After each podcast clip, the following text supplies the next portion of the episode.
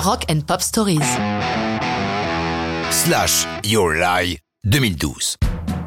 Sous son air bourru et son chapeau haut de forme, Slash est un garçon éminemment sympathique. J'ai eu l'occasion de l'interviewer par téléphone lors de la sortie des deux albums des Guns N' Roses, Use Your Illusion 1 and 2. Notre conversation a eu lieu vers 9h du matin, heure de Los Angeles. Je lui ai demandé s'il avait eu le temps de prendre son breakfast, il m'a dit oui, j'ai ajouté quoi?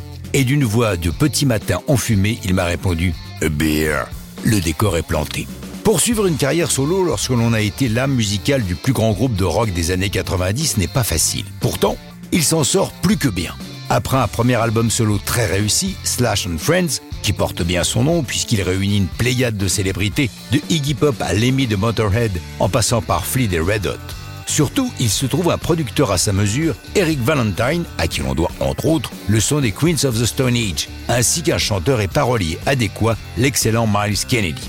En vertu de l'axiome On ne change pas une équipe qui gagne, à partir de juin 2011, Kennedy et Valentine sont de nouveau à ses côtés pour le deuxième disque solo de Slash, Apocalyptic Love, où cette fois-ci tous les textes sont dus à Miles Kennedy alors qu'il n'avait signé que deux chansons sur l'album précédent. Your Lie est la deuxième chanson que Slash présente à son équipe pendant la période d'écriture, avec à l'époque un refrain différent. Il le change mais au moment d'enregistrer la chanson, une troisième idée lui vient, et c'est ce refrain que nous connaissons maintenant.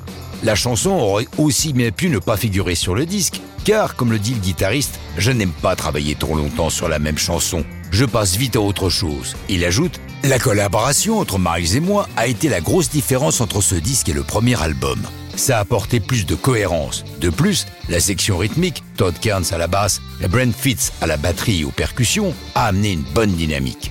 Quant au sujet, Your Lie, Miles Kennedy a expliqué Beaucoup pensent que la trahison est le sujet de la chanson, mais pas seulement. Pour moi, ça évoque aussi cette petite voix dans notre tête qui nous fait douter, nous poser trop de questions. Et cette chanson est un hymne à utiliser notre pouvoir pour combattre cette petite voix sournoise. Your Lie est publié en premier single de l'album le 27 février 2012 et trust à la première place des hit rock américains et canadiens. Dans ce dernier pays, elle garde cette première place cinq semaines consécutives. Apocalypse Love, dès sa sortie, prend la première place du classement US des albums.